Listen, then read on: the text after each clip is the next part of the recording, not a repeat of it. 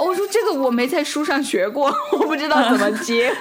这个在中国我们管它叫喷子，杠精，杠精。对，别人是有做这个傻逼的权利的。他当时就说这句话，我觉得啊，就很引起我的深思。他就他说他可以选择，他可以选择做一个聪明人，他也可以选择做一个傻逼，就是他。这是他的选择，也是他的自由。就他这个社会，他可以包容这种人。直接在那个开头警告一下，脏话警告。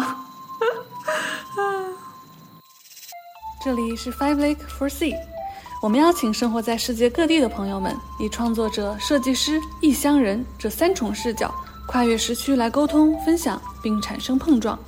话题围绕但不限于海外生活、技术和艺术。希望能带给你来自五湖四海的陪伴和故事。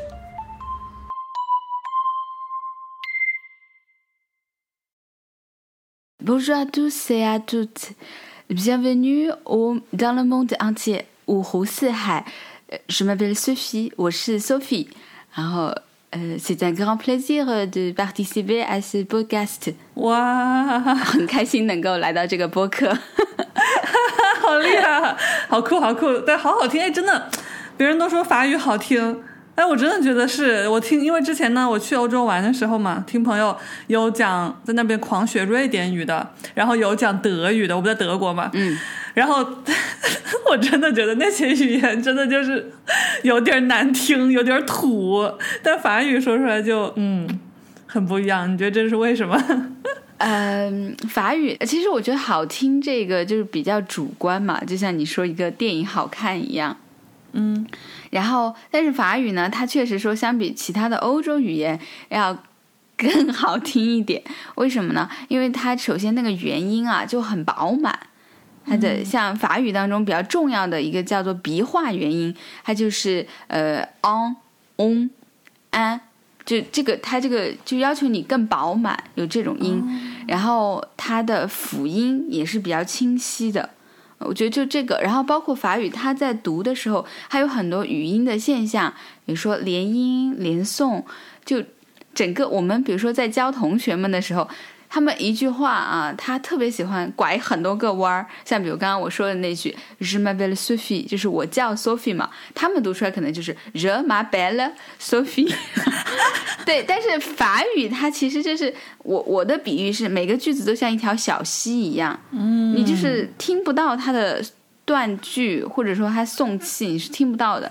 也有点像那种吟诵，就是唱歌，就是很轻轻的在那边吟唱的那种，对，那种感觉。嗯嗯嗯。但是我觉得也分人，因为你刚刚说到那个德语嘛，就我有个好朋友，她是在德国，嗯，生活，然后她嫁给一个德国人，然后我们每次见面在德国见面，我都好喜欢听她说德语，然后我就跟她说，我说哇，你是我觉得就是唯一一个把德语说的好听的人。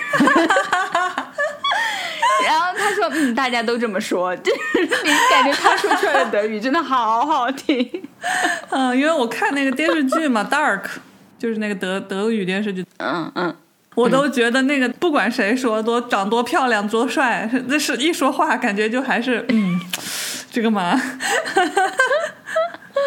是是是是是，语言的问题应该是。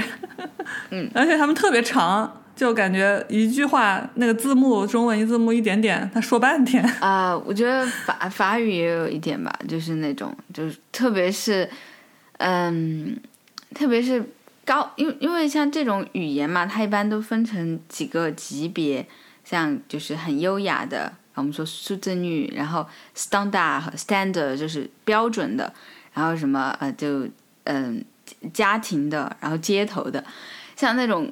稍微高级一点的语言，高级一点的层次也是，就法语，你觉得他说了好长，然后中文翻译出来一句话，因为他有很多那种，就我们所说的八股文的那种形式，就他没办法的，嗯。特别开心能够请到欧洲的朋友，你知道我们做了好多期美国的节目了，我们这个需要 需要各种不同的 diversity，然后特别开心你在法国待了挺久啊，一六年来的吧，应该是，嗯，能够出来为这个地方代言了。一般说起法国都说什么巴黎嘛，就大家提起法国就马上就是那个埃菲尔铁塔就出来了，但是其实对于巴黎。之外的法国，其实知道的人很少。所以我觉得就特别幸运能够请到你 来跟我们讲一讲，对另外一个法国的小地方，或者说不一样的法国。嗯，我我就说嘛，我来法国第一个城市是蒙彼利埃。嗯蒙彼利埃呢，就是呃，c'est une ville où le soleil ne se couche jamais，就是这是一个太阳永不落山的城市，它一年三百六十五天，有三百六十天的太阳。就所以是一个旅游胜地那种感觉，也是就南法，它是在南法嘛。然后蒙彼利埃跟成都是友好城市，啊就所以当时我第一个选的是蒙彼利埃，然后就正好那也也是有一个学校，呃，有个专业比较感兴趣嘛。然后我觉得那个地方就是很典型的南法小镇，就反正很悠闲，然后天气也很好。然后后来呃，我就去了马赛，嗯，我不知道你们知不知道马赛。对他的了解不多。对，特别这两天就是很有名，就是法国最乱的地方。哦，那个，因为我一直在市中心住着的，然后因为我们学校在整个城市的最中心，所以我就住在那旁边，相当于，然后就也没有去过呃那种很危险的地方，所以就还好。而且就晚上我我一个人嘛，我也不会再走出来，这样没有机会直面那种危险啊。因为呃，马赛呢也是一个旅游胜地，就虽然它很危险，但是它比如说马赛那边有峡湾，就是薰衣草。然后向日葵其实都离马赛很近，就如果是来法国也是个旅游游的话，胜地啊。对，也是旅游胜地，特别特别马赛的老港，它就是很多人，嗯，就有个港口嘛那种，哦，就是它它有点像巴塞罗那，就是它的市中心是在海边，它是从海边发展起来的一个城市。然后你是坐在那里，就是老港，然后看那个夕阳西下，就觉得哇很美啊，就是很美。然后后来呃，我就认识我男朋友了，就我现在老公嘛，嗯，就去了斯，他是住在斯特拉斯堡，斯特拉斯堡呢就是在法国跟德国的边境。然后我也我也觉得斯特拉斯堡很好，因为我第一次去斯特拉斯堡的时候，我说哇，这就是我想象中的法国。怎么呢？真的就是你你在国内的时候，你会想象就看电影啊什么的，就会看那种情节啊，什么呃阳光，然后草地，然后流水教堂，然后大家就很悠闲的在那个草地上面吃野餐。你在比如说巴黎、马赛这种地方，你会觉得很难实现，因为有有的时候很乱嘛，就是很有很多奇奇怪怪的人。然后到斯特拉斯堡，就站在那个河边，我说哇，这就是我想象中的法国。就是一个像油画一样很宁静、安静、很对对对，就像油画一样。然后就斯特拉斯堡，就是可能这么说不太好吧，但是就就是感觉素质要高一点，就大家反映出来说，就是那边的人居民啊什么的，比较平和安详、美丽的一个老老城。对对，，更更平和一点。密度也没那么大。我们是在斯特拉斯堡旁边的一个农村，就是真的是很很农村的地方。嗯，出门就是田，三分钟 就真的是可以，三分钟就走到田。三分钟下乡。对，有一次我记得我开直播嘛，然后那个嗯，就突然之间没有信号了，然后等我等我再连上的时候，都说哎去哪儿去哪儿了，然后说没什么掉在那个沟里了，就因为那农村有有很多那个田地的沟，就真的，然后就很多。稻子啊，还有呃，他们会种番茄、土豆啊，就种各种各样的东西。嗯，反正我们那个地方就听邻居说是一个大地主，说那个有一个人就住就住在我们那附近，说他是有我们那个村儿一半的地都是他的，就是大地主。对，就是在那个地方。然后后来就嗯，就来到现在这个城市了，就终于来到现在这个城市，好，现在这个地方叫什么？叫布关山伊。每个人都跟我说，就法国人都不知道啊，就没关系。这个地方叫呃布关山利，呃，就就是很奇怪，叫布尔关雅略，就中文翻译的话，嗯。大概在什么位置呢？呃，它是在那个里昂的旁边，就里昂，因为里昂和马赛嘛，就一直在争第二大还是第三大城市。然后里昂，它是距离里昂四四十分钟车程吧，大概这样。嗯，嗯，我在地图上很努力的寻找它。哦，找不到的，应该你再说一遍，叫什么？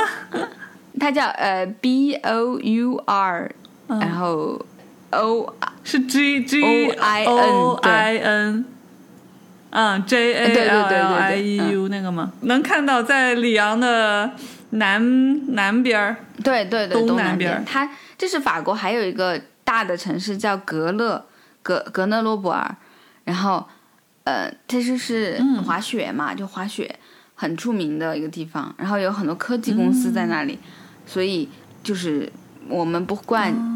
对，法国的不硅谷冠正好是在中间，就是里昂和格勒的中间，正中间。那我们就来聊一聊呗。这我天呐，这个地方的名字我都怕我说不顺溜。就 我我你再教我一次这个地方的名字用中文咋说？哦，其实很简单，就是法语读音其实很简单，没有大家想，它都是它都是这个有规则的。比如说 o 就是 o u 嘛，o u 就发 u u 的音，就是 u，就所有情况它都发 u，、所以就是不，就是不不和法语啊、英语中的 r，它这法语当中是呵呵的音嘛，嗯不不，不和，然后那个然后 o e n 呃 o i n o i n 就是发 one one，，就是像一万两万万的那个 one 啊，嗯。嗯，对，中间的那个啊，中间那个就是发 g g，不个和万。就对，就是英语的那个 g 一样，就是不关，不管，对，非常好，很标准啊，嗯很标准，就是。真的有点法语的感觉了。对对，因为法语它它其实就是发音，我觉得对大家来说其实是很友好的。嗯，它不像英语，我觉得英语发音真的是我学的所有语言里面最复杂的，因为它没什么规则，然后要你一直要去记。嗯像其他我学的语言里面都很有规律。OK，那我之后就是说你这个不惯 不惯是这样不喝那个和我不知道要发多重。对对对，嗯嗯嗯嗯嗯，就很轻。其实你发的是对的，因为就是现代年轻人他在发音的时候，就是就呃比如说我们说的那个呃 bonjour，以前可能是 bonjour，但现在年轻人就是 bonjour bonjour，然后像谢谢嘛，谢谢啊、呃以前是 merci，就那个呵要很明显啊，七八十七，对六七十年代的时候，现在年轻人就是 merci，啊。你有些年轻人对他都很弱化这个和，他很很弱化这个和，嗯，OK，再回顾一下，你刚刚说你住过，嗯。就最开始在那个马赛，是最开始不是最开始在一个四个字的城市。呃，蒙彼利埃，蒙彼利埃应该就是待了一年，然后马赛待了三年，然后斯堡那边待了两年，然后到这边待了两年多。嗯，可以可以。那我们今天聊就不用局限于一个地方，就是这几个地方都可以，你可以综合起来聊，也可以就想到什么说什么。概括来说，就是这些地方几乎就是法国的非巴黎的法国。我们直接概括，就是这这些地方他们给你的居住的那个印象是什么样的？如果要用三个关键词来概括的话，我觉得就是因为我是法国的西边，我是完全没去过的，就是居住的话啊是没有住过西边。对，刚刚这几个都在东南边。嗯，东南边的话，我觉得除了巴黎以外地区，应该都是比较悠闲吧。嗯，悠闲然后比较、哦好吃，就是 可以。挺好吃。我觉得每个城市都有好吃的餐厅啊，都有挺多好吃的餐厅的。嗯，然后还有嗯，最后一个我有点想不到，其实有一点，就就感觉。因为就是法国，它就是巴黎和其他地区区别就挺明显的嘛，就其他其他地方它就没有巴黎那么节奏快呀、我觉得对国内朋友来说可能就无聊吧，就这种小地方就没什么玩儿的。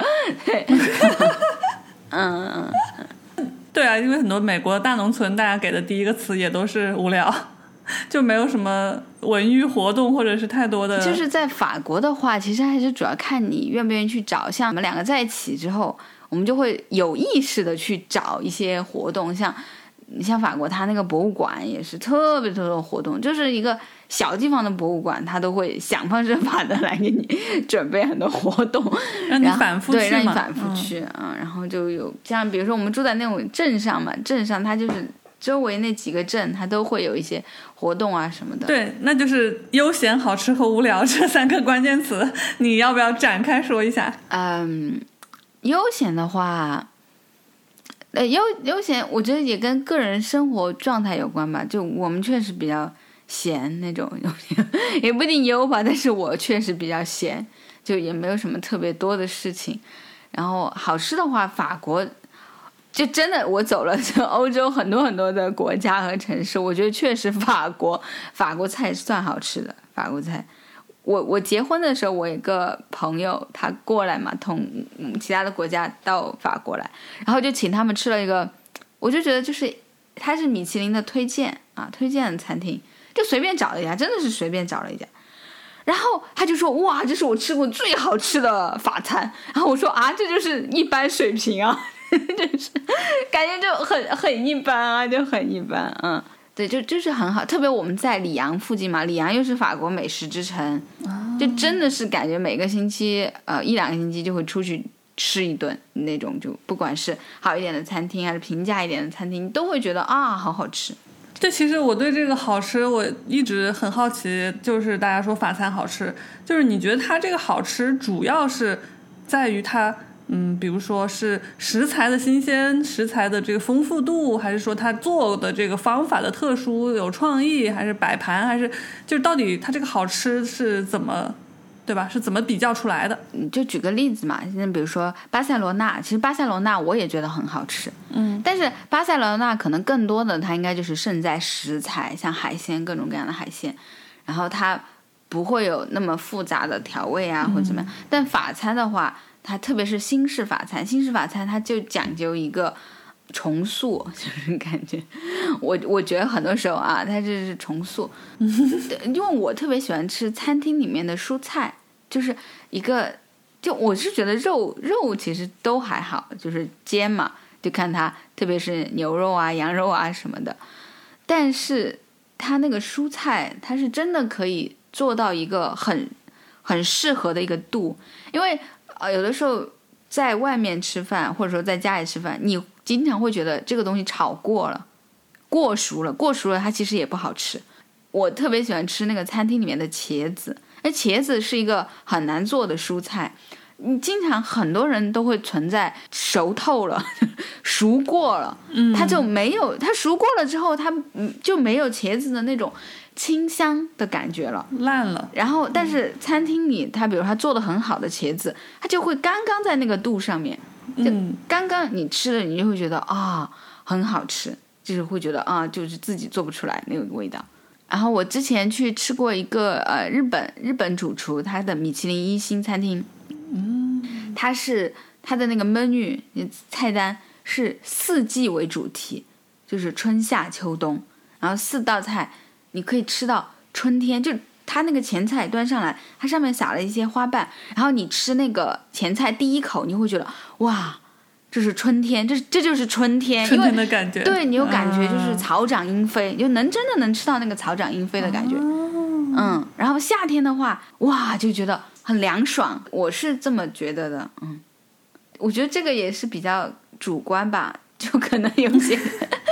有些人确实不太吃得出来什么是好吃难吃。有一次，我我一个朋友跟我说，我我就跟他说，哦，我说我去吃了一家餐厅很好吃，推荐你去吃。他说，嗯，他说，哦，你推荐的我还可以去试一试啊。他说，别人推荐的我就不知道他到底是不是真的好吃。就是就是说你推荐的那肯定还是比较好吃，就因为你是能吃出那个好吃的点的。对啊，你看，我觉得刚刚温你就讲了就很有道理，比如说它的这个食材的程度。还有新鲜程度，还有它的搭配，还有让你的产生的通感，这些我觉得其实很多人也不会往这方面想，就是这是件不太容易的事情。呃，就你成都人是吧？你四川人，对啊，很多人吃川川菜、湘菜就是说，哎呀，就是那种死辣嘛，味都不新鲜，然后就味道很重，用重口来作为一个这个评判。那其实这样子的话，它就没有你吃不出什么水平来，感觉就是那都是。我使劲加味道就行了。嗯，但其实真的就是真正的川菜哈，只有百分之三十，对它不是这样的。对，只有只有百分之三十它是辣的，其实七十都是不不辣的。嗯，然后它，我觉得辣椒也是有层次的吧。就就法餐的话，法餐它是传统法餐和现代法餐。传统法餐我们就会说很重，就是熬煮啊、炖啊那种，那种我就不太行，因为我我就消化不太行，你会觉得很有点闷。就是比如说之前我有一次吃了食物中毒，就是 就吃了一个很著名的鸡，它那个鸡就炖了很久，然后就是很有特色那种，我就消化不了，就就是真的食物中毒。就 就我可能还是更喜欢吃新式法餐，就是它的各方面清爽口清爽一点口感啊什么的。然后里昂的话，正好有很多厨师，他都是在这方面下功夫下的比较多。那比如说我比较喜欢吃的一家，它有一个特制的酱。它的那个酱哈，贯穿从前菜开始，前菜、主菜、甜品，它都一直能吃到那个酱的味道，但是嗯，不会让你觉得很重复，你会觉得哎，恰到好处，就有的时候多一点，有的时候少一点，就让你有一种很清爽的感觉。对，这这个这种我也吃过一个类似的，就是它那一天可能那那一道下来八个七八个 course 里面。几乎都有出现松露这个东西，但是它就是不会腻，就每一道都不一样，然后但是又贯穿始终的有一个这种元素。嗯，哇，我们说了好久这个好吃的，对，对，吃太我太喜欢吃东西了。是啊，是啊，民以食为天。就法国人是不是也就跟中国人一样，也就是把吃看得比较重要啊？嗯，可年轻人不太看重吧，就是年轻人也不太，他们一般就是比较重大的场合才去那种好一点的餐厅。庆祝啊什么的，或者跟爸爸妈妈一起啊。那他们都做饭很厉害吗？都在家吃？他们不是做饭厉害，就是没有钱。就是法国年轻人，法国年轻人就是很穷。嗯，但我因为因为，我其实觉得可能，呃，资本主义国家吧，应该都有这个趋势吧。他就是，他就是会把钱花在一个特定的兴趣使然嘛。他可能会把他大部分的钱都拿去花在一个特定的方面，然后他其他的生活成本就极尽压缩。嗯，就现在年轻人都这样。我就现在就是日本、韩国好像也是这样，然后都挺穷的，主要是对年轻人都挺穷。OK OK，那那我们说说你是怎么搬到现在这个地方的呀？但现在嘛，就是因为我老公在这边找了一个工作，然后我就只能跟他一起过来了。对，反正因为你是无所谓的，你在哪儿都可以。那如果以你为主来选择在法国任何一个地方可以居住的话，你会选哪儿呀？呃，就是我刚来这里之前，我其实比较嫌弃这里，因为我觉得这里好像啊，它这是一个他说的是一个中型城市嘛，但你知道中型城市就那好像也也是什么都没有那种。但是我现在。住久了以后，我觉得这里我还挺喜欢这里的。就如果要选，我觉得这个地方很好，因为为什么呢？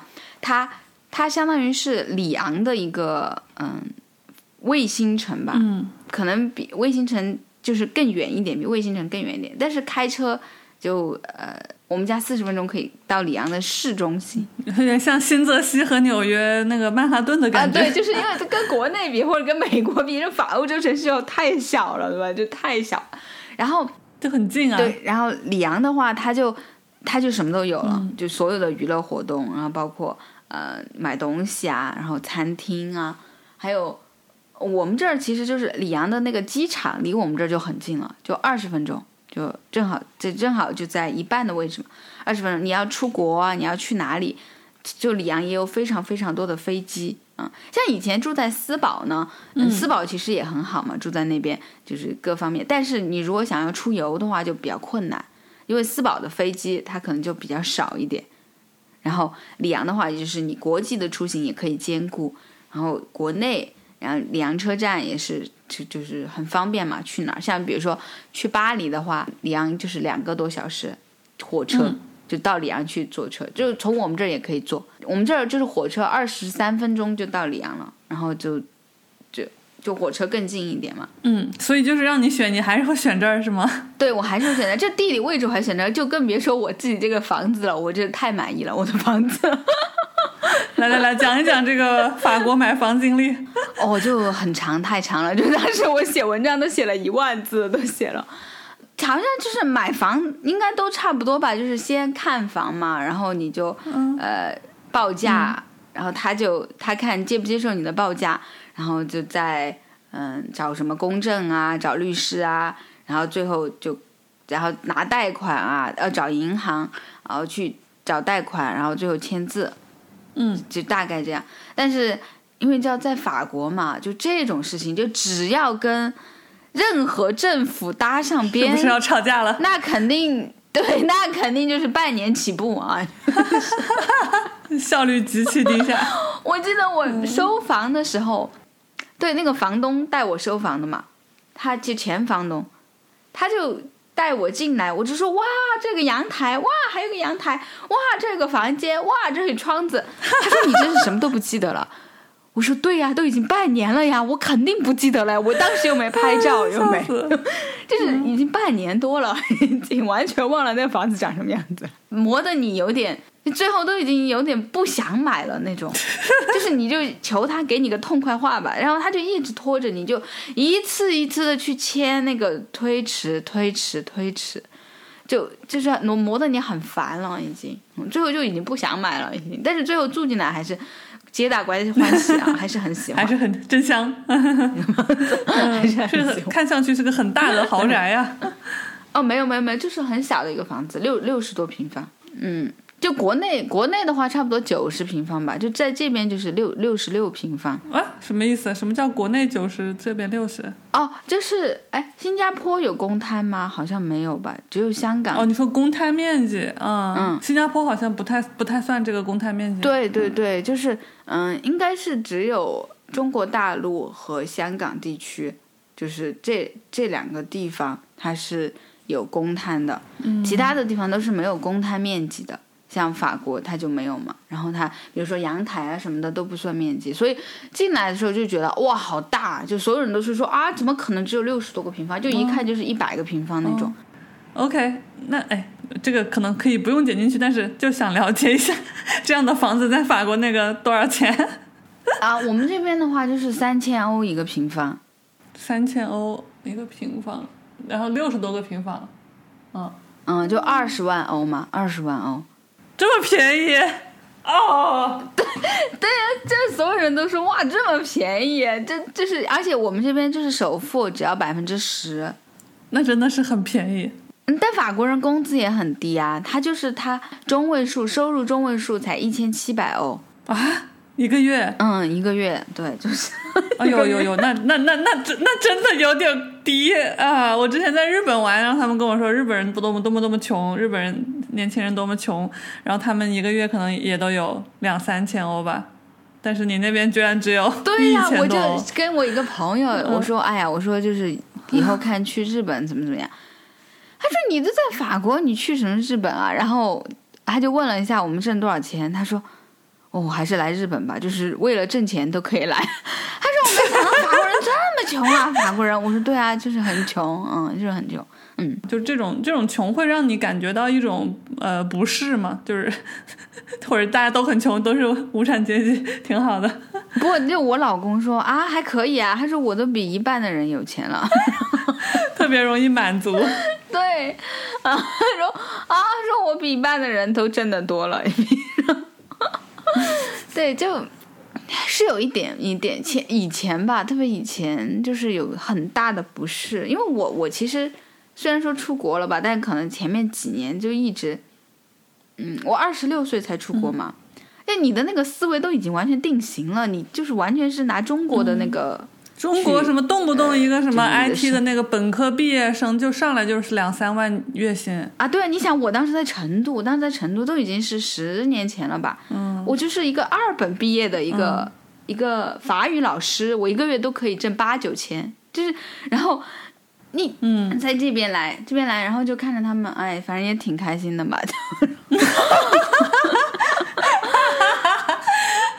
就是因为我觉得我们肯定多多少少。啊，在这个过去的历史中，有过被这种欧洲人，就是毕竟有过欺欺负我们的这种历史，所以就是还是很根深蒂固的，就对这种白人或者欧洲有一种那种崇拜，曾经会有一种迷之向往和那种崇拜在里面。然后，所以我觉得当你这样说，就是突然一下发现，哎，他们好像比不比我们好的时候，突然有一种嗯。对，哎，我我就没有，我就一点都没有，因为我来我就觉得哇，他们好傻逼啊！我就真的，我就来就是觉得他们很傻逼，怎么办？然后就 你来之前知道吗？你来之前就就是对他们已经有了解。我我就是因为来之前就太了解他们了，你懂吗？就是用法做法语老师嘛，就我来之前就太了解他们了，就所以后来我其实，在法国就遇到一些朋友，我都跟他们说，我说我觉得我在法国本来是交不到朋友的，我就就是。我觉得跟你们这个民族就是八字不合，来来来，请开始你的吐槽。对，太傻逼了。然后他说，他说哦，没事没事。他说，他说没事，我们是那个，我们是特殊的，我们比较特殊，是，所以我们跟你玩得到一起。怎么呢？法国怎么就特殊了？他们怎么就傻逼了？说一说。就是，嗯，就很多人会推崇法国教育嘛。就其实我还挺担心，如果我孩子要在这边接受教育的话，他就是那种，就是他就鼓励你表达嘛。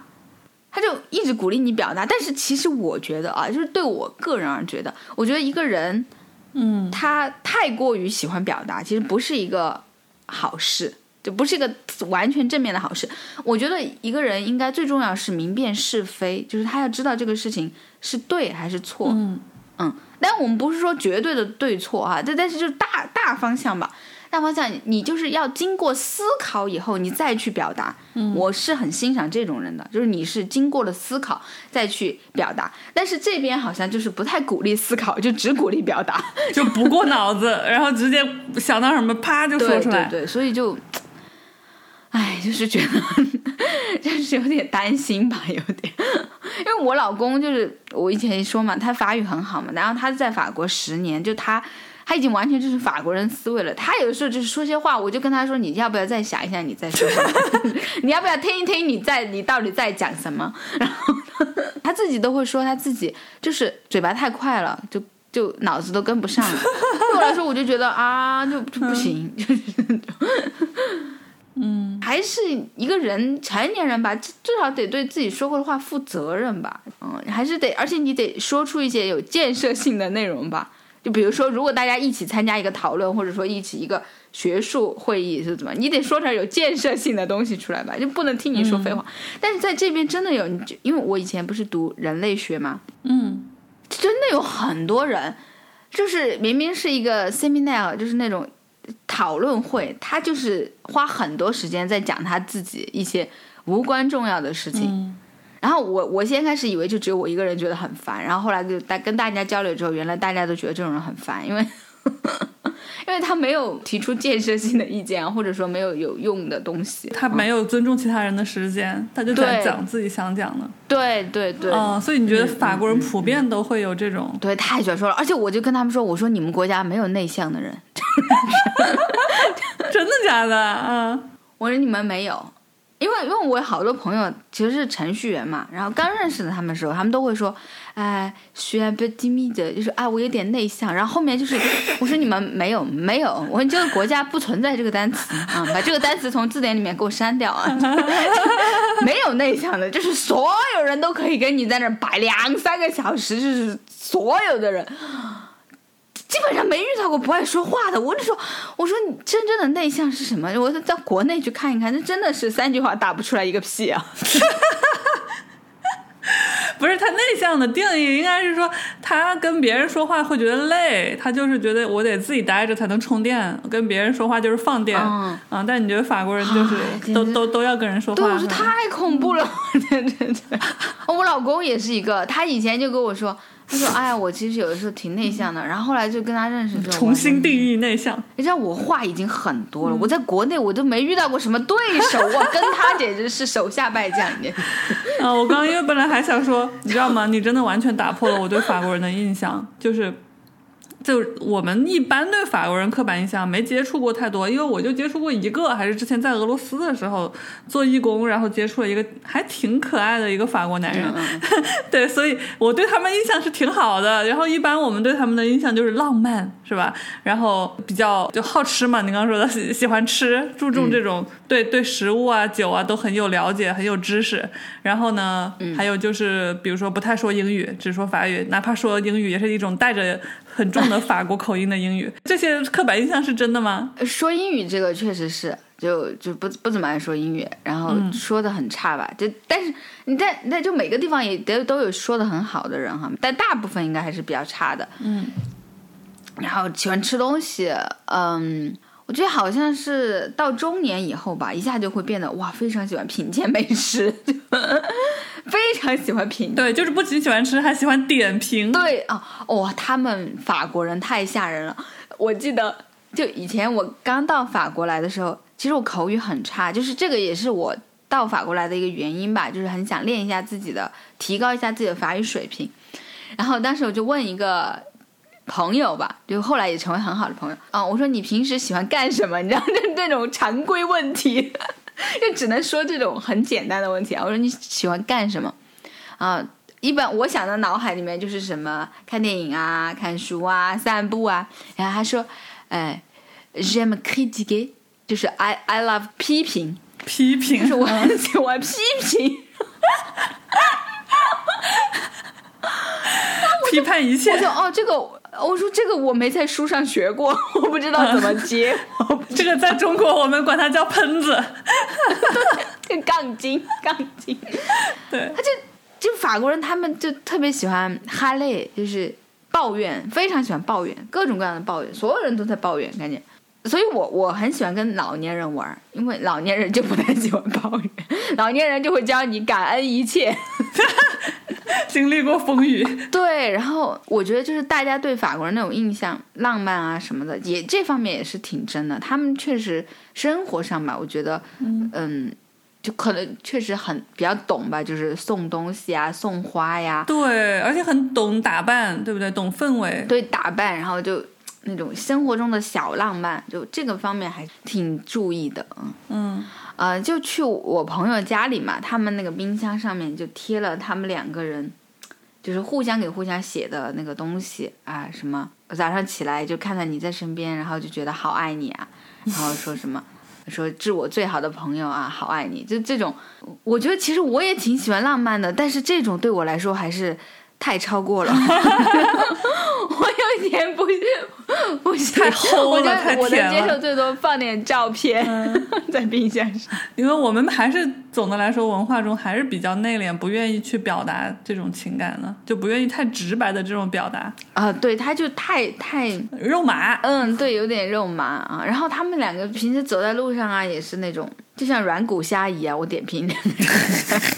就一个人挂在另一个人身上，对，然后就哎，随粘在一起时都要停下来等他们，就一起走路啊，随时都要停下来等他们亲亲呀、什么的。就是这是法国人普遍都这样。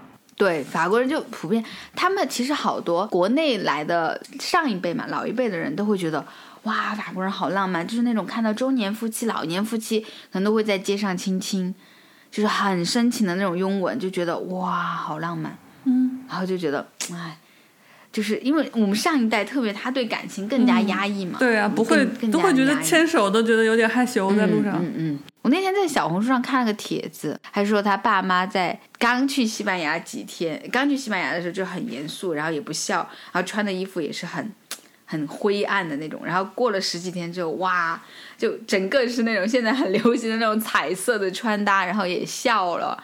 啊，就整个人好像变开朗很多。所以就可以理解为他们的，就是我们对他们浪漫的刻板印象，实际上是因为他们比较愿意和比较乐于表达自己的情感。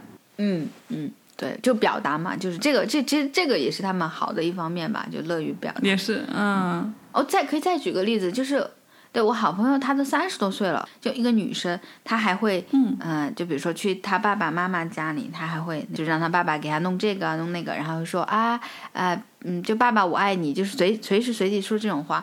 这你想我我我不行，我对我我外婆可能可以说得出来，但是对我妈和我爸，我应该说不出来。对我们就是会做一些事情，但是不会用嘴巴表达。嗯，那还有其他的就是你觉得我们所不知道的法国人的那个一面还有吗？还有，我觉得就法国人还挺酷的，就他们，而且就是经过他们认证的，他们自己认证的说我们法国人就是很酷，这是什么意思呢？嗯，一般来说啊，你在学校里面，你不跟他说话，他是绝对不会跟你说话的。啊，这个不管你是中国人、外国人、男人、女人都一样。对对，都一样啊。就是我，我觉得，呃，因为我也没有在其他的一个国家长期的生活过，嗯，我觉得就是很神奇。他们就是法国人，其实有点像成都人嘛。我觉得，嗯就只要确定对方是成都人，就可以聊起来，就不管认不认识，然后就不管旁若无人的用成都话来讲话，就是那种法国人，就是只要确定啊，对方是法国人，然后就可以聊起来，旁若无人的讲法语。就很多我认识这边的移民二代嘛，嗯，他又也会有深深的那种，嗯，就是好像跟法国就是就是法国法国人，就 français français 那种，你始终觉得跟他隔着一个很很深的一个鸿沟。我之前是觉得，嗯，好像移民二代应该这个问题会少一点吧，像我们这种留学生没办法嘛，嘎。然后他们都会觉得，他们说就就是就是这样的，就法国人他是，他内心他虽然可能表面说啊自由平等博爱，但是他内心他还是有，我觉得也不叫歧视吧，他就是他就是更喜欢亲近法国法国人这样，嗯，就我觉得人之常情吧，可能也是一种，就没有我们想的，就比如说看什么外国电影啊，就会觉得哇他们好像很热情好客，其实法国人挺酷的，他。其实就是有点冷漠，感觉有点有点排外，是不是？是是是是是有点冷漠那种，但是他就是你跟他好了之后，他确实就是什么都会为你考虑，嗯，那种，只是说你跟他好的这个过程可能有点长，成都人也这样，就是他们，我不知道在美国或者在其他国家是他们好多人，我我觉得好神奇，就是真的是从小学开始的朋友。小学、初中、高中、大学就一直是，然后法国有特别多的电影都是讲几个人，就是从小学开始就一直是好朋友。嗯，我觉得这个还挺少的吧，就在我我身边的话，嗯，哦，就是说在法国很多都是不太交新朋友的，就是一直在老的朋友圈子一直这样。嗯，对对对，嗯，他会交新朋友，但是你这个就是新朋友跟老朋友的地位肯定是不一样嘛。就是，嗯，我们会说，就人类学嘛，它里面就是讲欧洲的那种交友，它其实是像柴火一样，一捆一捆的柴火，就大家都是各自独立的柴火。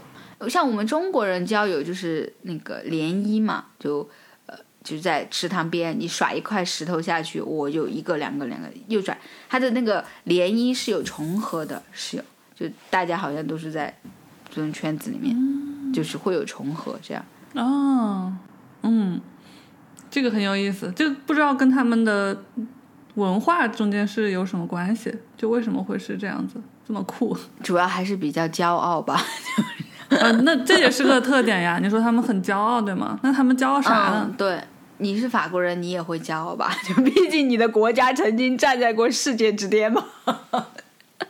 就是影响了整个世界的文化流向嘛，他们他们会觉得就是，而且我觉得法国人，我就经常会说，我说真的是羡慕他们的自信，不知道哪儿那么有自信，就一定是最好的，你懂吗？就是法国的就是最好的，不管了，就，然后你就会觉得啊，就我我记得以前看了一个老笑话吧，或很早之前一个故事，就是说法国人其实他是民族主义最盛的国家，嗯。他可能不在乎法国，因为就欧洲人他本来就没有什么国家的概念的那种，他就不像我们嘛，他没有他国家的概念不是很强。但是法国人这个呃 identity，嗯，他是觉得哦，就是最重要的，就法国人就是一个相当于一个徽章一样，对他来说就很很骄傲，我是一个法国人。对，但是从你的角度上，作为一个他者来看，又觉得特别傻逼，因为有有一些迷之自信。对，就，哎呀，就是懂了，懂了。我我到时候酌情给你打码，对吧？什么傻逼之类，biu 一下，给你，不然太多太多脏话了这一期。对对对，真的是，我就觉得只有这个，我觉得就只有这个词能够概括，那就不打了，直接在那个开头警告一下，脏话警告。对，就。嗯，就可爱，但是我我就那就这插一下嘛，就我说我很怕我的孩子，就如果在这边长大了，他会变成一个傻逼。然后我小姨她说，别人是有做这个傻逼的权利的。她当时就说这句话，我觉得啊，嗯，就很引起我的深思。她就她说他可以选择，他可以选择做一个聪明人，他也可以选择做一个傻逼，就是他这是他的选择，也是他的自由。就他这个社会，他可以包容这种人。就也是一种自由啊，嗯，我老公就经常会说一句话，他说不是每个人都想当第一名的，就有些人他就是想当最后一名，但啊不，就有些人他就是就是觉得为什么要去争呢？为什么要去 争？就是啊，对啊，就差不多就行了呀，就就是嗯，就不是每个人都要像你的朋友一样那么优秀的。我说，但没办法，我的朋友就是都这么优秀啊。有，我记得有一个电影，法国的喜剧片叫《轻松自由》，对吧？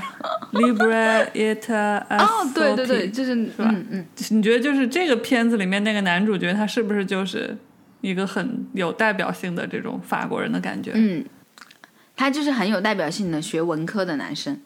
就其实当时这个电影也是别人推荐我的嘛，就是说看了那个电影之后就想到我，就一直想到我。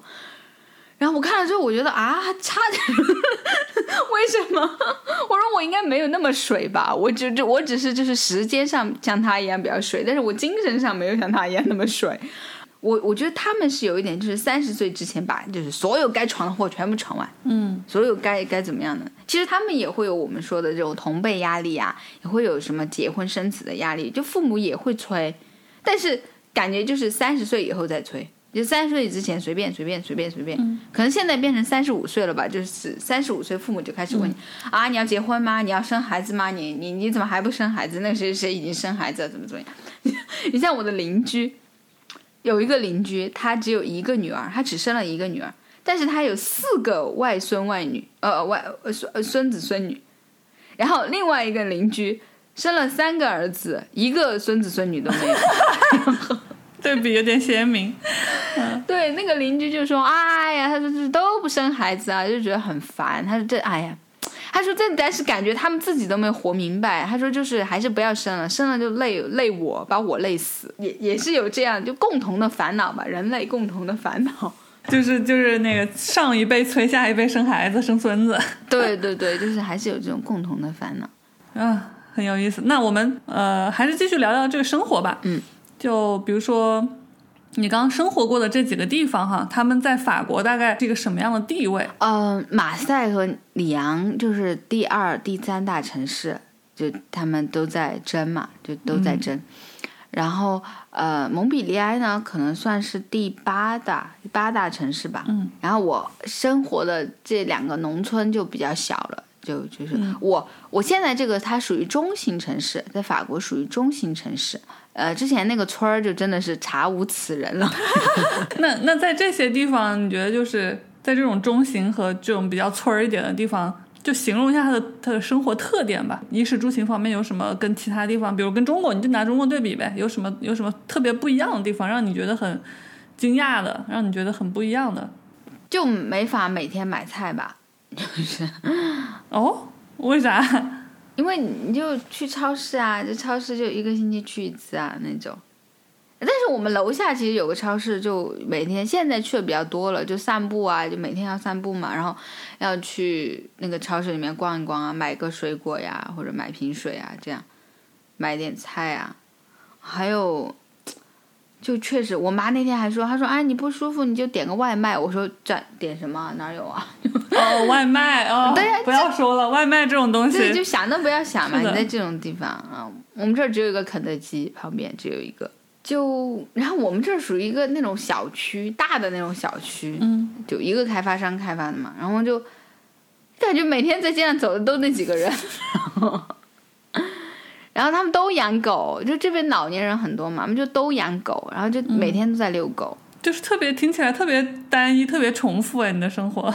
对呀，对呀，就是我就是真的就九十岁的人过的生活，提前进入养老院，养老生活。我觉得还是看个人嘛，我就特别喜欢，因为我以前就特别讨厌出门，我特别不喜欢出门，我就觉得啊，出门好麻烦，又要换衣服，又要又回来又要换回来，然后又。嗯嗯，无法理解你的人就会觉得哇，好无聊，就是你的生活好无聊，就那种。然后，但是我我就觉得很开心，我是真的觉得，我就觉得一个人，然后我在家，就是因为我很喜欢做饭嘛，我在家我就可以花很多时间做饭，然后。就可以研究，就是看什么视频啊，然后可以学学语言嘛，可以学很多东西啊，那种。就社交好像不不是一个必须的了。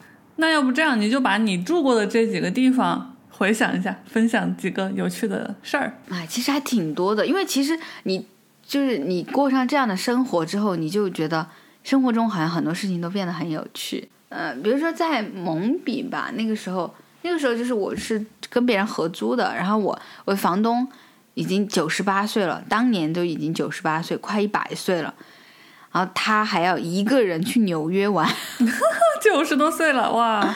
然后我们还送他去火车站啊，我也不知道怎么具体来讲一个什么，就可以给我个例子嘛？可以给我一个。经历有没有什么某一个瞬间、某一件事情、某个人，让你可能有那么一点点改变了你的以前的人生态度，或者那就是我老公嘛，那就是他就是人送外号“朋友圈躺平第一人 ”，咋了？他怎么了？就是你知道，就虽然法国人挣的很少，但是在这边中国人其实都挺挺能挣钱的。就在这边中国人都，比如说就会加班啊，然后会做去就是像打怪一样，然后就不停的去那种很好的公司啊，怎么怎么样，嗯，嗯，就去很好的学校、很好的公司。但是他就他就觉得啊，就为什么要去？他是个精神法国人。呃 对他就是精神法国人啊，而且他就说：“哎呀，挣那么多钱有什么用嘛？拿到自己手上还不是只多了一点点。”就是，对他就是做任何事情，他都要会去计算一下，就是我的投入和我的收入，然后就会觉得啊，好麻烦啊，不想做，然后就那你你对于他这样，你也不会觉得有什么问题？你不会觉得就是很多中国女孩就说啊，男的一定要上进啊什么？你你就不会有？我就还好吧，而且我就跟他讲了呀，我说我要是要想找有钱的，我找你干嘛？老娘又不是找不到。对对呀就是，但是他呀，他我我我们现在其实知道，我现在知道他为什么会这样了，因为他其实是有一点那个 ADHD，、哦就是注意力分散，就对 ADHD 的人他是不会焦虑的，就很厉害，因为他没有以后的概念，他是没有 deadline 的概念的，他他就只活在当下，只能活在这一刻，然后他就有很多奇思妙想，每天都会给你分享。比如说我身体不舒服的时候吧，他就会说：“哇，你看那是个飞碟，就是我指着我们家的灯。”你看，你会觉得哇 哭笑不得，你会觉得很可爱啊。对，真的是会让你，他在很多生活中很多时候就会让你觉得哭笑不得，但就很可爱。然后就呃，他很喜欢学猫猫叫嘛，然后我就我经常就会说他啊你好可爱啊，然后有的时候会说他。哎，没用什么的，就不是那种，不是那种辱骂他的没用啊，就是那种开玩笑的那种哈。他就说啊，这他说我不需要有用啊，他说可爱最重，可爱的东西最重要的功能就是可爱，他可爱就行了呀。他说你看熊猫有用吗？熊猫很能打的，啊，我说大哥，你去学，你去读一下熊猫的那个维基百科，再来跟我说熊猫有没有用哈。我他就想做一个猫，我觉得他想做只猫，猫就是那种嗯，对他就是天天就觉得自己是一只猫，他就所以你就会你会觉得就是在整个世界上像他这样的类型的人，其实是特别适合在法国生活的，是吗？是因为他就没有那种同辈的压力嘛，他也不会去 judge 别人。我觉得，但他跟法国人不一样的一点是，法国人非常喜欢 judge 别人，很喜欢，真的很喜欢。怎么讲？就法国人，他就特别喜欢去评价别人嘛，就我们说的喷子。嗯嗯，像嗯我老公的话，他就是从来都不会 judge 别人，他就没有讨厌的人在这个世界上。我就觉得这种人挺难得的。其实我经常都跟他说，我说你就是有一颗水晶一般的心，嗯，这对他来说好像。就那些我们生活当中所遇到的烦恼啊什么的那种，他都没有，嗯嗯，而且我就觉得他神经很大条嘛。他说他从来没遇到过歧视，我说你应该是没反应过来吧？他说也有可能。之前有一次就是我们那个哎保险还是银行一个什么什么事情，然后其实我我都没有生气，但他一下就觉得很生气，他就觉得那个那个人在玩弄我们，然后他就好生气，就马上发了好长的邮件去骂他，他就觉得侵犯到我们共同。你不是他很水晶般的心吗？应该不会这样呀。啊？对啊，但是他就觉得，因为当时就是我一个人去办的嘛，然后他就觉得哇，好像那个人就是欺负我不懂，怎么怎么样，然后就。他就很生气，然后他就跟我说：“他说以后就这种事情一定要马上告诉我，就是怎么怎么样。啊，我当时就觉得，哦，这个人他其实还是有是非观的。明白 哎，这个其实很有意思，就是他大大是大非的问题，他又能就是护着你，然后平常小事儿他就不会太在意。对对对，对，因为昨天你还记不记得我们跟那个美狗聊天的时候，他说法国人都是很有战斗精神的。是，我就举个很小的例子吧，就是我们楼下，然后有有个老爷爷，他脾气就很怪，就是很怪那种，大家都不敢怎么惹他，你懂吗？然后他就一直有一个摩托车就停在我们那个大门的门口，嗯，其实并不影响什么哈，因为就是一个摩托车嘛，也很小。然后他就他就一直贴那个纸在在那个大堂里面，就说谁的摩托车停在这里，然后怎么着就就威胁别人。然后我真的到现在，我们这里一共只有九户人，我真的到现在我都不知道是谁的摩托车，那个人我又从来没有见。然后我但是我就一直看着那个老爷爷的那个纸，就是被撕掉啊，被毁灭啊，被毁坏啊，怎么怎么样。然后就他们就一直就这个事情闹得不好。就你就觉得他是一个很坚持着有去。战斗的这种精神，对，然后那个停车的那个人也很坚持啊，那个停车的人，他就我就要停，对，他说我就要停这儿，我就要停这儿，就很固执啊，感觉大家。对，就他们法国人就是很固执，就很多人都很固执，嗯，不像我们这么 suples 就很很圆滑或者什么。但我那天在知乎上看到一个人，他说就是呃，中国人解决问题其实是喜欢。比如说我 A 走不通，我就换一条路 B 走，嗯，我把这个事儿解决了。然后，呃，欧美人呢，他可能更希望是我这个 A 走不通，我就一直走，我就用各种方法去走 A，要把它走通，他就没有想过要换一条路。就法国就是这样的，是吧？就。犟的很，哎呀，犟的要死啊！但是我觉得他们其实也挺欺软怕硬的，就就是很多时候就，所以我就一直跟大家说，我说就是特别中国留学生就在外面真的是要硬气起来。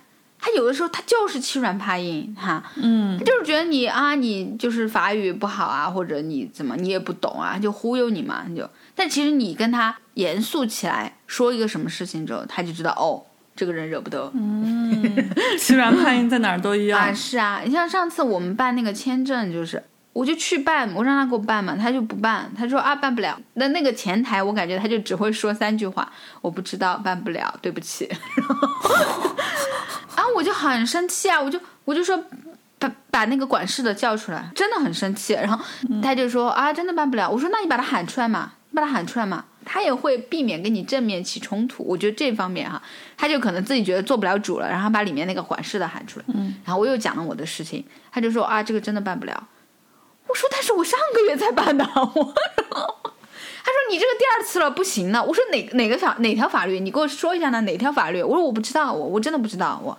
然后他说啊，那我进去再研究一下嘛，再，然后他又进去，他们又在那研究了半天，然后最后还是给我办了。就我也不是无理取闹啊，就是因为我上个月才办了同样的事情，而且也没有真的也没有法律规定说不能办第二次啊，就是要据理力争。对，但是就一般的人可能就听到他说办不了就走了，嗯，哎，不如讲一下，就是我我我虽然不想说是抹黑法国，但是就是自从上次你跟我讲什么中国人一来法国就先看到什么破碎的玻璃，然后一个烧焦的。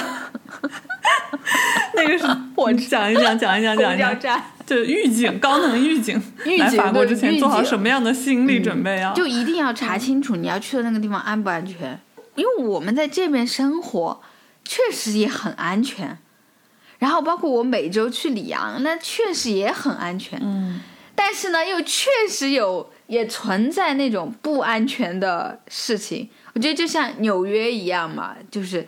我的很多朋友就是生活在纽约，他们也觉得纽约很好啊，但是纽约又确实存在那些事情。嗯，就我觉得大家就是要有一个呃平常心吧。它发生这种事情，欧美发生这种事情是很正常的。嗯，就是什么事情？是游行吗？还是什么？游行嘛，就比如说游行嘛，在法国可能就比较常见的罢工。啊，对，罢工啊，游行啊，它就发生，这个就是他们文化的一部分。嗯，对，我觉得特别最近我比较有感触嘛，因为国内的朋友就一直在问我，哎，法国怎么样了？是不是很危险啊？是不是又在闹啊？怎么怎么样？法国的朋友又在问我，哎，听说中国人都不生孩子了，哎，中国人九九六是怎么回事啊？哎，中国人 就我这两边都在解释，我就说怎么这么关心别人国家的事情呢？而且都不光是法国人，就还有其他国家的朋友也是在问我，哎，你们中国人是不是都不生孩子了？我说，关你什么事呢？也不是关你什么事嘛，我就很耐心的给他讲解，就是到底怎么回事啊，怎么怎么样，就就关心国际政治是好的，对，就是那种很很关心啊，你就感觉他想在看看笑话一样，真的就想在看笑话一样。就是一个英国人跟我说，哎，听说你们中国生育率都跌到多少多少了，我说你 就大哥别说二哥了，好吧，就是。一百步还在笑五十步是吧？嗯，对呀，然后就啊，就好多人都在跟我说啊，说中国九九六，哎，是不是真的三十五岁就被开除？他说真的吗？然后什么啊？然后说啊，说啊，那个哎，还说什么来着？哦，说计划生育啊，计划生育是不是就结束了啊？是不是现在要强迫你们生第三个孩子了？我说怎么可能嘛？我说怎么强迫嘛？我说盯着你吗？到你家去盯着你，让你生第三个孩子吗？我说，而且现在就是已经不管医学了吗？已 经对，就就感觉双方都都是很激动那种，双方都很激动了，然后想在我这里得到一个哦确认答案。哦，对，法国就是很危险，别来了。哦，对中国人就是不生孩子了。对，就是双方都很激动的想要想要去聊一个东西。但是其实你的态度就是说，首先别管别人那么多，但是人家是关心你啊，就是他关心法国的这些事儿。对我就是说我我反正我在这个地方很安全嘛，然后我身边的人是什么样的看法，我一直就我说，因为我也不可能代表在法国的人，我也不可能代表中国人，我就只能告诉你，就是在这个小范围内，我身边的情况是怎么样的。所以其实就是说有就是安全有不安全的那些事件和场所。在发生，但是你可以活得很安全，不是非黑即白的。对，它是你，你可以选择性的去。哎，对，我觉得你说这个很好，对，它不是非黑即白的。我自己还是比较崇尚那种中庸之道嘛，当然不是说为了和谐，就是我们要去砍掉那些有个性的人。嗯，就他其实万物都有一个中庸之道的。反正觉得就是自己把自己的日子过好。虽然看着别人看着我们很闲，但其实我们在家真的有很多事情要做，就是真的有很多事情要做，然后。我就觉得哇，天天就是自己的事情都很多了，都 都包包括看剧，你都觉得看不过来。就现在这么多剧，你都觉得看不过来。你现在还是也在继续教法语的，对吗？嗯，对对对，嗯。那我们就聊聊法语吧。就是其实因为有朋友对这这两个问题很感兴趣，听众提问啊。第一个就是法语对英语的影响。呃，我就说直白一点吧。就是英语百分之五十的单词都跟法语有关系，这么多，应该是超过百分之五十，大概就。就比如说像你这样的英语水平，我拿一篇法语高级一点的阅读给你看，你是完全没问题的。就是我能够转换，能够就是把法语的词转成英文吗？哎，为什么呢？因为它就是因为英语，英语它在就是形成英语的时候，它就有一部分词是来自法语，有一部分词是来自拉丁语，有一部分词来自希腊语，然后还有来自其他的嘛。然后法语在形成的时候，其实很多词是来自于拉丁语和希腊语的。大部分的词是来自拉丁语、希腊语，所以它相当于是英语是继承了这三门语言，然后所以就都有点关系。然后英语它的语法很多是借鉴法语的，嗯，就先开始我们会觉得说，就一个同学，因为很多找我学学法语的，他们英语都非常非常好嘛，就先开始其实对他来说有会有一点难以区分，因为就是长得一样嘛，二十六个字母都是二十六个字母，对，长得一样，但是他在。学习的过程当中，他越往后面学，他其实就会觉得越简单啊。但所以，我刚刚强调，我说是高级的阅读，就如果是初级阅读拿给你看，你可能就不一定看得懂了。哎，为什么呢？为什么反而初级的看不懂呢？对，因为初级的它那个词就相差很大，就越高级的词反而越越越一样。这个就其实涉及到另外一个问题，也是朋友问的，就是说他觉得他很努力的学法语之后，他说他能够看得懂。但是他听不懂，因为他说说的人每次说法语说的巨快，他听不懂，就这怎么办？嗯，这个就是很普遍的现象，就 让他不要有心理负担，不是他一个人。嗯，因为法语的听力，就我学很多语言嘛，法语听力是最难的，就没有之一啊，就是没有没有之一，就所有语言里面法语听力肯定是最难的。为什么呢？第一个是法语，他在说话的时候，他有很多语音现象，嗯。就你你你就可以想象，它一个句子它会多一个音，就一般我们都是省音嘛。就法语，它是一门为了读音什么都不管的，就只要好听就行了，什么都不管。它的语法，它的语法甚至都会因为读音让步。就是他觉得，哎，这个地方读起来好听，我把这个语法改了，就所以他就是会出现这样一个，就很多时候会觉得反常识，所以我就说一定要建立一个理念，就法国人就是觉得好听这是最重要的，我就是一定要一个句子好听，然后法语这个快，就确实也很很也很快嘛。我以前我记得我教书的时候，我都跟他们说，我说就是你的眼睛只要能跟上我读的，你已经非常非常厉害了，就更。更别说那种什么现代，就是现在那种年轻人那种电影，我都看不懂，就太多，因为他们就是随时都有太多的新词出来，然后太多的那种表达，太多的那个隔阂，就是社会隔阂出来了，你你就是很很难看懂啊，就是很难看懂。因为我会说学一门语言为什么它很难，就很多很多人会觉得，哎，我就学法语，其实并不是。你是要学，你是要学法语语法、法语词汇、法语读音、法语听力、法语阅读、法语写作、法语口语、法语怎么呃文学，就是你每一个你都是一门专门的学科要去学。特别像听力这种，你就是要去练。你像我现在有个学生，他就是要备考 C 一嘛，就算是一个比较高级高的一个阶段了。一个月之前吧，就是给他练一个听力，叫做那本书就是一本听力书，然后里面的人说话就是巨快，因为他就是生活当中录的，就完全就是生活当中录的，还有很多背景杂音啊什么。他就说你在搞笑吗？就是给我听这种，他说我怎么可能听得懂啊？我说我知道你听不懂啊，我说你都听懂了，你还要我干嘛呢？你还要，然后就就先开始真的就是。听不懂，听不懂。但是他那个同学，那个同学他应该已经很久没有上课了嘛。但他看那些文章，他是能够看懂的，就是只有一些看不懂。然后我说，那我就给他布置，就是什么时候去听，什么时候去听，就就每天听。然后结果昨天就差不多一个月了嘛，一个月我就给他放，他说。我就让问他是什么嘛，让他给我总结。他就说，哎，那个谁遇到了谁在谈啊，他儿子要结婚了，他女儿搬家了，搬到马赛了，真的？嗯，我说你看就很厉害啊，就是就就听懂了呀。一个月其实也没上多少节课啊，就是也没有上多少节课，但你就是你要去练，你要专门去练，你就可以有进步。语言我觉得比男人靠谱吧，就是你只要付出了还是有回报的，你怎么比爱情靠谱吧。之前跟那个宇豪也是另一个主播，对，我们就在聊这个生活中为什么那么多人就选择学语言和健身，因为这两个东西有异曲同工之处，就是你付出了，它就会有结果。但是其实很多法语学习的同学，他觉得他付出了，他也没有得到结果啊，就可能这个就是方法呀，然后或者理念啊各方面的。以前，我，我就是我老公，他不是很喜欢日本漫画、动漫那些嘛。然后我就问他，我说你要不要学日语嘛？你要学日语，我就教你。然后他说，他说我不想学日语。我说那不想学就不学嘛。他说，但我想用日语。我说你是在说屁？我说你是在说什么大放什么厥词？然后呢他说对呀，所以才会有不劳而获这样的成语啊。我对你老公的性格特点现在又有了新的认识，太有意思了。对，我就说。嗯，他说对啊，他那些人都这么想的呀，就是想不劳而 获这么想。他说，但这个也是人之常情嘛。他说你也不要去怪他们。我说我知道。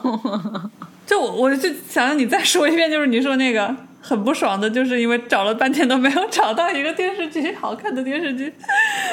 就是法语的法语的困难之一在于它的内容不够丰富。嗯，对，就是它 content。但我现在有点喜欢看那个 Netflix 上面的那种综艺。我觉得综艺还挺好看的，就比较有，对，他就因为是 Netflix 他那个团队做的嘛，所以他就是会刻意的去剪辑那种有冲突感的画面，然后就，呃，然后就是我也喜欢，因为我喜欢做菜嘛，所以就很喜欢看那种跟做菜有关的综艺。有一个叫 Chef W，嗯，他们有推荐那个传奇办公室。说很好看，也是综艺，不不呃电视剧电视剧，然后还有一个呃叫百分之十，是讲那个娱乐圈的经纪人的，也很好看。嗯，但我我特别喜欢看法国他的那种有小孩子的电影，就只要有小孩子的电影就拍的特别好拍的。嗯，对对对，嗯，最最老的可能就是那个放牛班的春天吧。然后我再推荐一个叫呃玛格丽特的午后，这个不是小孩子的电影，是一个老老太太。这个是我第一部看的纯法语的电影，就是纯纯听的还有，其实法国就是喜欢文艺片的人，他们就就觉得很好。嗯，我确实不太喜欢文艺片。还有动画片，法国的法国动画是做的很好的，嗯，是真真的做的很好。我感觉你就这一期，因为你也得说点好的呀，感觉从头到尾就是说法国人的这个都是大部分都是 negative 的，你你也就夸一夸他们。哦，没有没有？其实我觉得刚刚其实，哎呀，就也有点可能也有点像他们一样了吧，就比较喜欢抱怨吧。嗯，然后，但其实你看我讲的嘛，就是法餐嘛，这个真的做的很好啊，就是然后艺术，嗯就普通人也可以有很多接触艺术的机会，可以有很多接触，就像艺术这种东西，感觉是深入他们骨髓了，已经。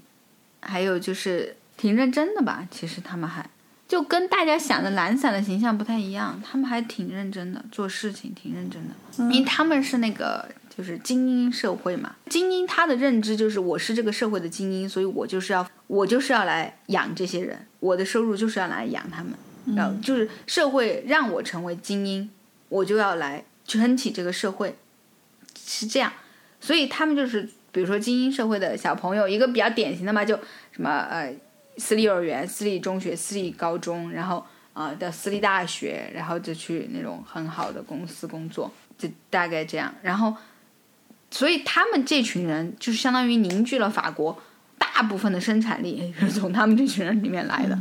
然后其他的人，其他人他其实不太不太介意他们了就是要干什么。哦，分化很严重。对，他只要这群人，就只要这群人好的就好了，就那这群人他工作效率高，这群人能创造更多 GDP，然后这群人他的一个走向没有就能把握住就好了。嗯，但是现在法国也是确实也有很多问题嘛，像移民带来的很多问题，就可能还没有找到一个很好的解决方案，就是也在慢慢的摸索嘛。嗯，说到这个，我突然想到，就是之前有个朋友跟我说，法国是他认为就世界上非常伟大的一个国家之一的一个原因，就是他说法国在全世界相比，在文科、嗯就社科类这种研究基金是全世界领先的，就是他们愿意在这些方面去投钱。嗯，对嘛，像比如说我来法国学人类学也是这个原因啊，就法国就是他真的是很重视人类学这种学科。我觉得就说到一句话嘛，就可能嗯很多人就现在现在目前上的很多国家吧，就有的人有的国家是嗯占了这个现代社会的红利，然后有的国家呢是在进步，就在这条路上进步嘛，就是现代社会。然后就是法国，嗯只有法国它可以说是我开创了现代社会，居然就是现在现代社会的基本，然后它的核心价值、它的哲学思念，还有它的理工，就是理工科的基础，都都是法国人创造的。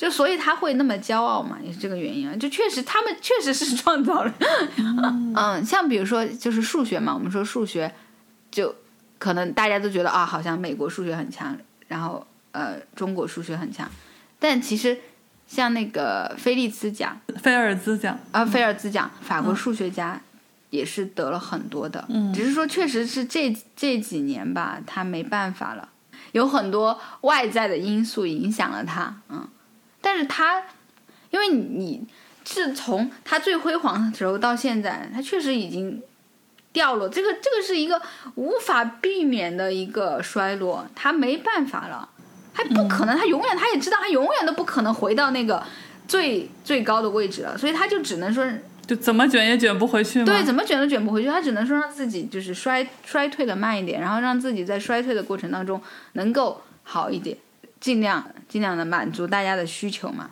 嗯但你比如说，你像留学生，我们，嗯，就我因为我我来法国嘛，是嗯是自己出钱的嘛，就那个时候我是带了很少很少的钱来。他法国他的房补就是每个留学生都有房补，不管你是不是法国人，哦，每个月就是我当时那个房子是三百多欧吧，就合租的嘛，然后我都可以拿到一百一百三、一百四左右。就是留学生，就外国人都给。对外外国人每个不是不是留学生，每个学生每个学生都有，就大学、哦大学生你要自己在那住，然后像他们实习都是有补助的，非常非常多的补助，各种各样的补助都会给到你。福利社会，嗯，对福利社会，但是就是如果你一旦上班了，你就一切都没有了。嗯，你就是要去提供福利的一方了，就是当穷人挺好的，在这边。